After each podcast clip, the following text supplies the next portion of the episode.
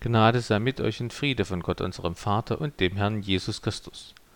Amen. Liebe Gemeinde, der Sonntag Palmarum oder Palmsonntag hat seinen Namen vom Evangelium des Sonntags von unserem Predigtext erhalten. Nur im Johannesevangelium wird davon berichtet, dass die Menschen Jesus mit Palmzweigen zujubelten.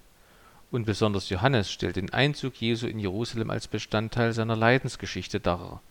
Am Tag vorher wurde er in Bethanien im Voraus für sein Begräbnis gesalbt, und wenige Verse nach unserem Predigtext redet Jesus vom Weizenkorn, das sterben muss, um Frucht zu bringen. Damit sprach er von seinem baldigen Tod. Doch hört selbst den Predigtext Johannes 12 ab Vers 12. Als am nächsten Tag die große Menge, die aufs Fest gekommen war, hörte, dass Jesus nach Jerusalem kommen werde, nahmen sie Palmenzweige und gingen hinaus ihm entgegen und schrien, Hosianna, gelobt sei der, der kommt im Namen des Herrn, der König von Israel. Jesus aber fand einen jungen Esel und setzte sich darauf, wie geschrieben steht. Fürchte dich nicht, du Tochter Zion, siehe, dein König kommt und reitet auf einem Eselsfüllen. Das verstanden seine Jünger zuerst nicht.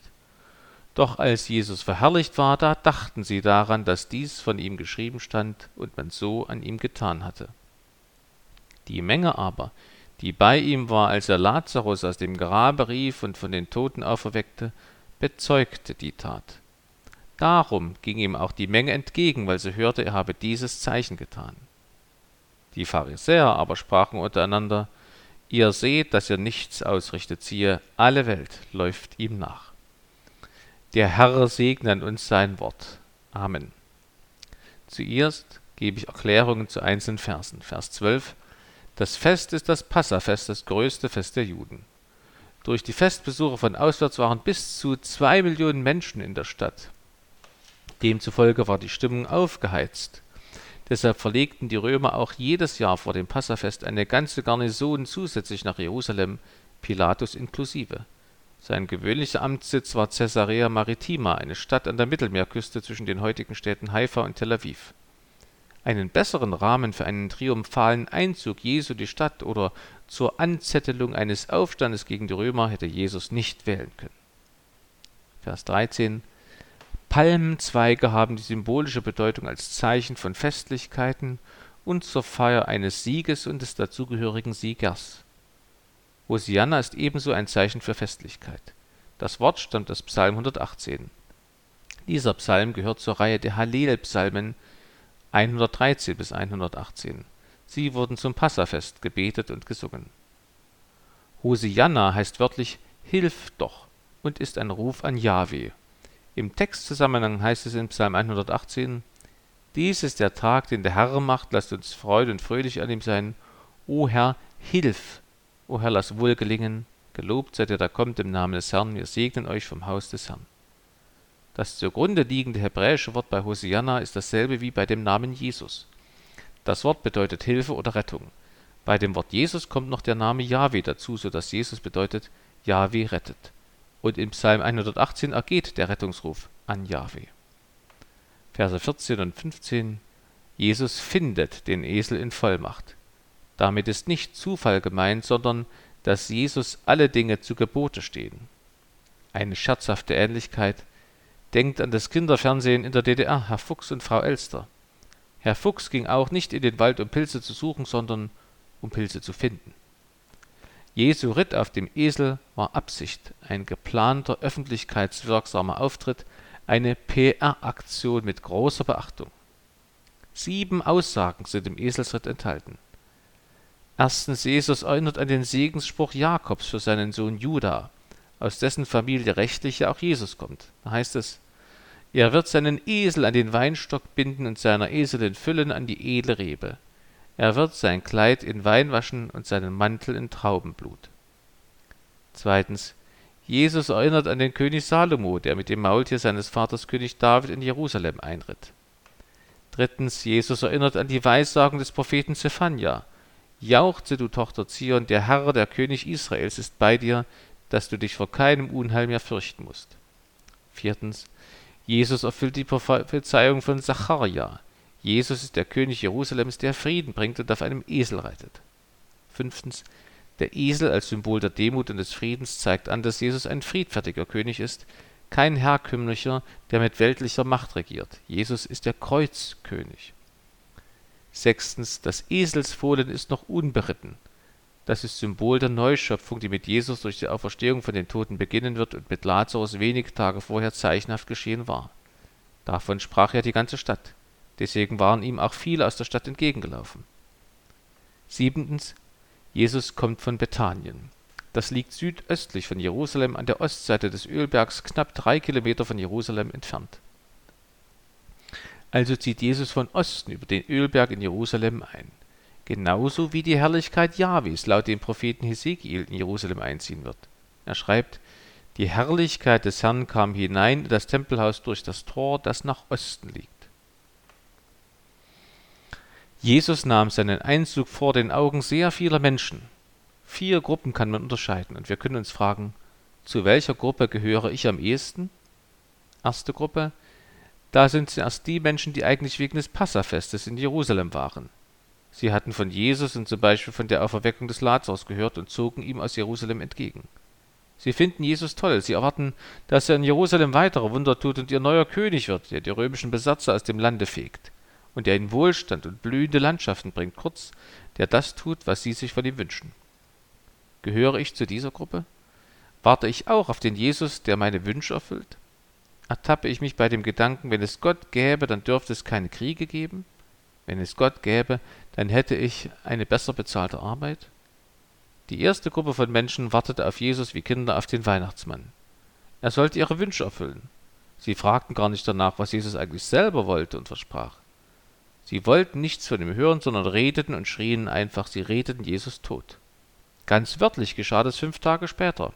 Enttäuscht schrien viele aus dieser Jubelgruppe dann, lass ihn kreuzigen. Jesus hatte ihre Wünsche nicht erfüllt, sollte er doch sterben. Welche Gefühle haben wir über Jesus? Hassen wir ihn manchmal im Geheimen? Ärgern wir uns über ihn? Finden wir, dass er Unrecht ist oder dass er einfach keine Ahnung von meinem Leben hat und es ganz anders machen müsste? Die Jubelmassen sind uns eine Warnung. Wenn wir nicht auf das hören, was in der Bibel über Jesus steht, sondern ihn für den Weihnachtsmann halten, dann werden wir sehr schnell enttäuscht. Und die anfängliche Sympathie für Jesus kann umschlagen in kalten Hass. Die Leute damals rufen zwar Bibelverse, aber tragen den Inhalt gar nicht mit. Sie meinen gar nicht, was der Bibelvers sagt. Vielmehr nutzen sie die Bibelworte zur Beschreibung ihrer Wünsche. Oder die Bibelverse sind für sie zu Phrasen verkommen, die man einfach so sagt. Ich kann mich fragen, wie gehe ich mit Bibelworten um? Meine ich das, was ich sage, wenn ich zum Beispiel bete, Herr Gott, erbarme dich? Das ist ein Ruf aus der Bibel. Mit diesen Worten bitten zum Beispiel zwei Blinde Jesus schreiend um Hilfe. Wer möchte, kann für sich selbst einmal folgendes Experiment durchführen. Beim Beten benutze ich die Worte Segen oder segnen nicht. Stattdessen ersetze ich sie, und zwar durch eine genaue Beschreibung der Dinge, die ich von Gott für andere oder mich erbitte. Die zweite Gruppe sind die Menschen, die Jesus von Bethanien her begleiteten. Sie waren Zeugen, wie er Lazarus vom Tod auferweckt hatte. Aus diesem Grunde waren sie nun auch mit Jesus weitergezogen. Finde ich mich bei ihnen wieder? Laufe ich Jesus hinterher? Bezeuge ich, was Jesus für andere und konkret in meinem Leben getan hat? Wohlgemerkt, die erste Gruppe, die riesige Zahl der Festpilger, die aus der Stadt Jesus entgegenzogen, taten das nur auf das Zeugnis dieser zweiten Gruppe hin. Hat mein Zeugnis auch schon andere in Bewegung gesetzt in Richtung Jesus? Habe ich überhaupt schon einmal Zeugnis gegeben von Jesus? Das muss nicht immer ein vorbereiteter Vortrag sein. Das kann auch so geschehen, dass ich einfach davon rede, wie lieb ich Jesus habe und was er in meinem Leben tut.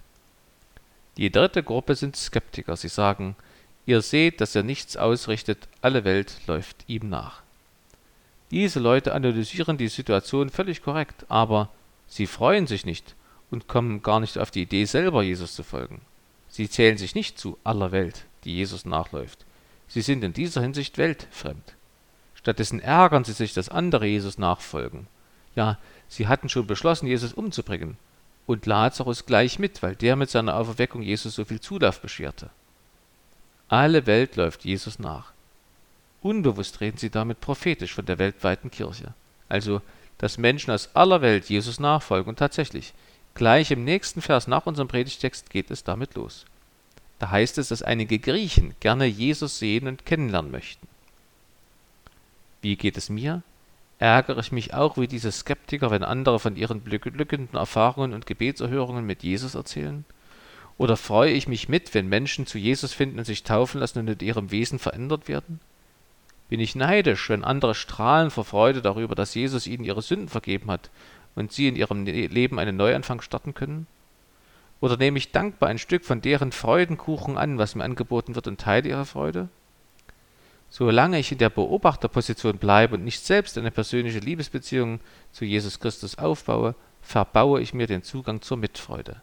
Dann bleibt es mir ein Rätsel, wie man Sehnsucht nach dem Abendmahl haben kann, dann wird mir nie einleuchten, dass die Beichte eine Befreiung ist und keine Versklavung. Dann bleibe ich nicht nur weltfremd wie diese Skeptiker, sondern auch Jesus fremd. Die vierte Gruppe schließlich bilden die Apostel. Was tun sie bei Jesu Einzug? Sie verstehen es nicht. Aber sie bleiben trotzdem bei Jesus bis zu Ostern und später. Dann, erst dann erkennen sie zurückblickend, wieso Jesus auf einem Esel einritt und wieso er sterben musste. Wie geht es mir mit Jesus und seinem Wort der Bibel? Bleibe ich an der Bibel dran, auch wenn ich nicht alles verstehe? Vertraue ich darauf, dass mich der Heilige Geist alles erkennen lässt, was ich erkennen soll? Halte ich Jesus für einen, der mich persönlich liebt und mich deshalb nicht im Stich lässt mit meinem Nichtverstehen? Nehme ich mir täglich Zeit für ein Stück Bibel, vielleicht durch das Lesen der Losungen oder der fortlaufenden Bibellese oder an anderen Andachtsformen? Rechne ich überhaupt damit, dass ich im Glauben wachse? Und will ich das auch? Wenn die Jünger damals weggelaufen wären, gäbe es uns heute hier nicht und keine Prozession und keinen Esel. Doch die Jünger hielten sich an Jesus fest, gingen mit ihm durch dick und dünn. Und nach seiner Auferstehung gingen sie für ihn durch dick und dünn, um anderen von Jesus zu erzählen. Jubler und Skeptiker, Zeugen und Verständnislose, sie alle säumen den Weg von Jesus. Ihre verschiedenen Reaktionen zeigen, dass der Jesusweg ein besonderer Weg ist. Deshalb möchte ich einige Aussagen des Predigtextes unter dieser Überschrift zusammenfassen. Jesu Weg ist der Umweg. Erstens, ohne Macht und Gewalt gelangt er zum Königtum. Zweitens, über das Kreuz zur Herrlichkeit. Und drittens, deshalb ruft Jesus zur Umkehr. Zuerst also Jesu Weg ist der Umweg. Ohne Macht und Gewalt gelangt er zum Königtum. Auf einen jüdischen König hatten damals sehr viele Juden gewartet, auf einen neuen David oder Salomo, auf die Befreiung von der römischen Besatzermacht. Aber Jesus kommt nicht auf einem Pferd geritten, sondern auf einem Esel. Wenn ein König auf einem Esel in die Stadt zog, hatte er friedliche Absichten, kam er auf einem Pferd, hatte er kriegerische Absichten. Durch den Bezug auf Sacharja 9 ist klar, dass Jesus ein Friedenskönig ist, aber das ist nicht das, was die jubelnde Menge wollte. Das merkt man daran, dass sich wenige Tage später fast alle von ihm abgewandt hatten und die Menge sogar schrie, lass ihn kreuzigen. Jesus auf dem Esel macht einen Strich durch alle innerweltlichen Hoffnungen auf ihn. Und er durchkreuzt damit alle menschliche Weisheit und Theologie. Das älteste erhaltene Bild von ihm ist ein Spottbild mit Eselskopf. Spott oder Hohn, die Jesus ja auch vor seiner Kreuzigung erleben musste, sind nicht selten auch Ausdruck einer Enttäuschung. Viele Ausleger meinen, wahrscheinlich jubelten die meisten damals Jesus zu, weil sie dachten, Jesu Reich sei von dieser Welt. Aber das ist es nicht, sagt Jesus. Sie hofften auf Befreiung von den Römern, Jesus will sie von der Macht der Sünde befreien. Von damals bis heute ist es wichtig, dass wir nicht dem Irrtum eines falschen Messianismus erliegen. Jesu Reich bleibt auf dieser Erde bis zum jüngsten Tag verborgen. Das Reich Gottes auf Erden wird Gewalt erleiden, sagt Jesus statt Gewalt ausüben. Wo also die Institution Kirche Gewalt ausübte, war sie offensichtlich nicht Teil des Reiches Gottes. Es kann und wird keinen christlichen Staat geben, wie es das Täuferreich zu Münster angeblich gewesen war. Die Kirche hat von Jesus nicht den Auftrag erhalten, diese oder irgendeine Gesellschaft direkt zu gestalten. Es ist eine Verlockung des Teufels, dass das Wichtigste am christlichen Glauben wäre, dass wir unsere Umwelt verbessern. Nein, das Wichtigste ist die gehorsame Nachfolge Jesu Christi. Und der war nicht mitten in der Gesellschaft, sondern wurde vor den Toren der Stadt hingerichtet. Natürlich gab es viele erfreuliche Aktionen von Christen, um die Gesellschaft zu verbessern. Bekannt ist zum Beispiel die Abschaffung der Sklaverei in England durch Lord Wilberforce, einen aktiven Christen. Der Grund dafür war, dass in seiner Kirchgemeinde die Predigten nicht von Sklavenhandel sprachen, sondern von der Liebe Gottes zu allen Menschen und dass Jesus Christus für Menschen aller Rassen gestorben ist. So hat Jesus indirekt die Gesellschaft verändert, indem er direkt einen Menschen aus einem verstockten Sünder zu einem gehorsamen Jesus-Nachfolger machte. Offensichtlich waren damals und sind wohl bis heute viele Menschen enttäuscht, dass Jesus nicht der ist, der die Gesellschaft gewaltsam verändern will. Dabei ist es eigentlich etwas Positives, wenn man enttäuscht wird, denn eine Enttäuschung befreit mich von einer Täuschung. Jesus ist nicht gekommen, um das zu tun, was Menschen sich wünschen, sondern was Gott will. Jesus ist nicht gekommen, um uns das irdische Leben zu erleichtern, sondern um uns ewiges Leben erreichbar zu machen. Freue ich mich, wenn Jesus mir eine Täuschung wegnimmt und mir stattdessen die Augen für die Wahrheit öffnet? Jesus wusste, was auf ihn zukommt, also dass die Menge ihm heute zujubeln und wenige Tage später den Tod an den Hals wünschen würde. Da kann man sich fragen, warum lässt er dennoch diese Huldigung durch die Menschen zu? Zumal er diese Huldigung ja wenige Kapitel vorher noch ablehnte, als ihn die Menschen zum Brotkönig machen wollten. Dafür gibt es zwei Gründe. Erster Grund, Jesus lässt diese Huldigung zu, weil jetzt seine Stunde gekommen war. Wenige Verse nach unserem Predigtext sagt Jesus, die Stunde ist gekommen, dass der Menschensohn verherrlicht werde. Zweiter Grund, Jesus lässt die Huldigung zu, weil die Menschen das Richtige tun, nämlich ihn anbeten, auch wenn sie es vielleicht nicht oder wahrscheinlich nicht begreifen. Die Jünger haben es ja damals auch nicht begriffen. Denn offensichtlich ist es besser, das Richtige unbewusst zu tun oder mit dem Wissen, dass man es nicht ganz verstanden hat, als bewusst das Falsche zu tun. Und außerdem sprachen sie ja die Wahrheit. Während Jesus selber schweigt, schreien die Menschenmassen die Wahrheit über ihn heraus. Bei Lukas heißt es zu unserer Szene, einige von den Pharisäern in der Menge sprachen zu Jesus Meister, weise doch deine Jünger zurecht. Er antwortete und sprach, ich sage euch, wenn diese schweigen, so werden die Steine schreien. Jesu Weg ist der Umweg, ohne Macht und Gewalt gelangt er zum Königtum und über das Kreuz zur Herrlichkeit. Das ist der zweite Gedanke der Predigt. Jesu Umweg führt auch über einen Esel zum Pferd. Zu Palmarum ritt Jesus auf einem Esel, nicht auf einem Pferd. Noch nicht. Wenn er wiederkommt, so richten die Lebenden und die Toten, dann wird Jesus auf einem weißen Pferd geritten kommen, wie es in der Offenbarung heißt. Ich sah den Himmel aufgetan und siehe, ein weißes Pferd. Und der darauf saß, hieß treu und wahrhaftig, und er richtet und kämpft mit Gerechtigkeit, und aus seinem Munde ging ein scharfes Schwert, dass er damit die Völker schlage. Und er wird sie regieren mit eisernem Stabe, und er tritt die Kelter voll vom Wein des grimmigen Zornes Gottes des Ermächtigen, und trägt einen Namen geschrieben auf seinem Gewand und auf seiner Hüfte, König aller Könige und Herr aller Herren. Jesus ist tatsächlich der Herr aller Herren und König aller Könige natürlich auch der König von Israel. Aber sein Weg zur goldenen Krone führt über die Dornenkrone. Sein Weg zum ewigen Leben in Herrlichkeit führt durch den Tod. Die Menschenmasse, die Jesus im Messiasrausch zujubelte, hat nicht begriffen, dass das Weizenkorn sterben muss, um Frucht zu bringen.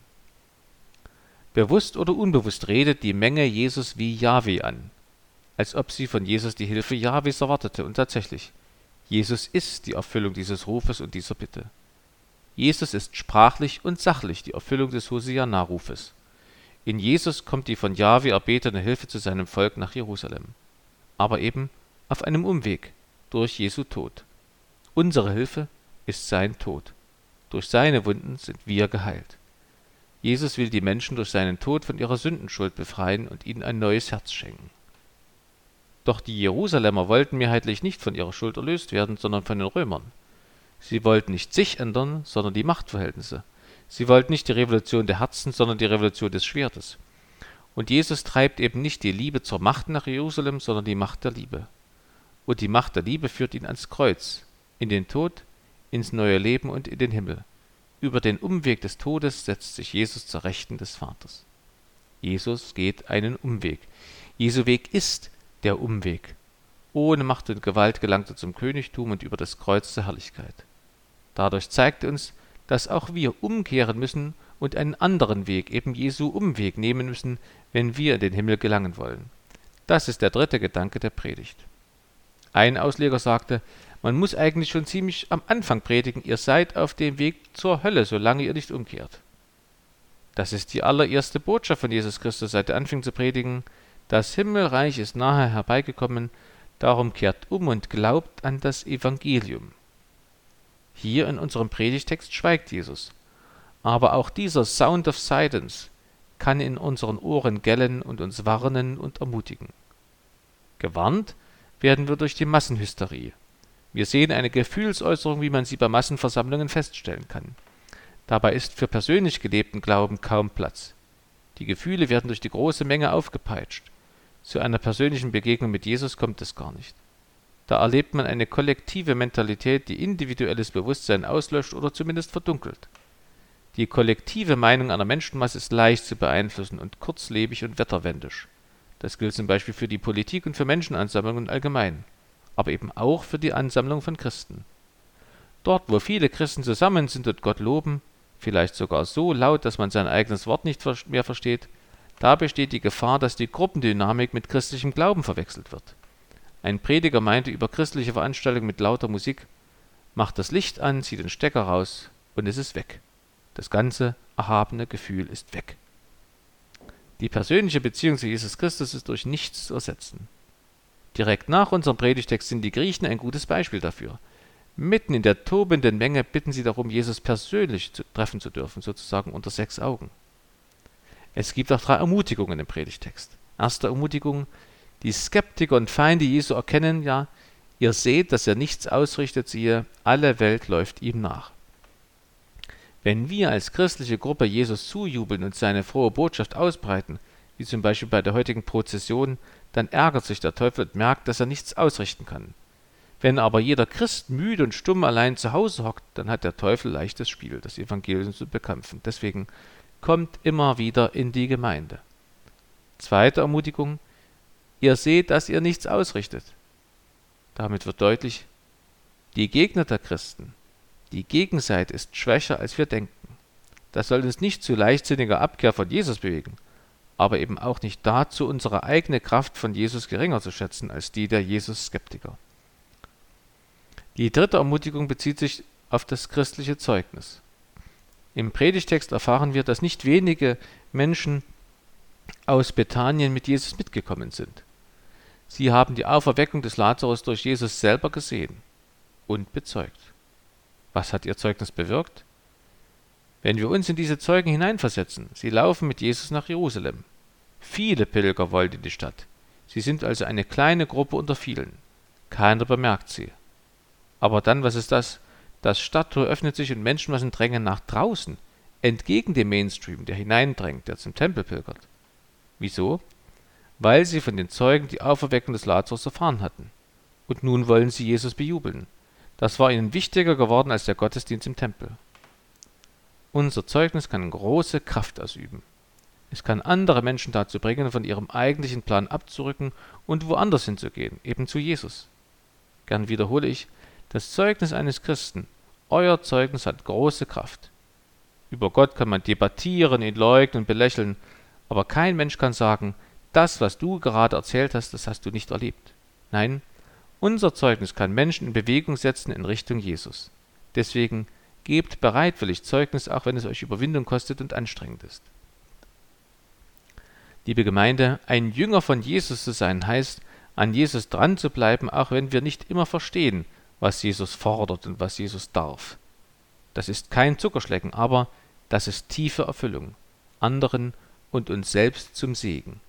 Gebe Gott, dass wir Jesus treu bleiben und ihn über den Palmsonntag hinaus loben. Hosianna, gelobt sei der da kommt in dem Namen des Herrn, der König von Israel. Amen. Und der Friede Gottes, der höher ist als alle Vernunft, der bewahre eure Herzen und Sinne in Christo Jesu. Amen.